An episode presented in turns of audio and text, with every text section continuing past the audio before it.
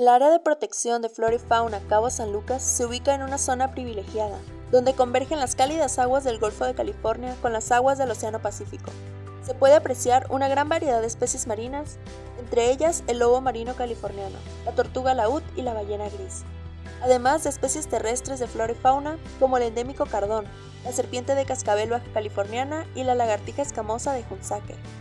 Lamentablemente, la gran cantidad de desechos sólidos amenazan la vida de estos ecosistemas. Es responsabilidad de todos conservar y proteger el medio ambiente.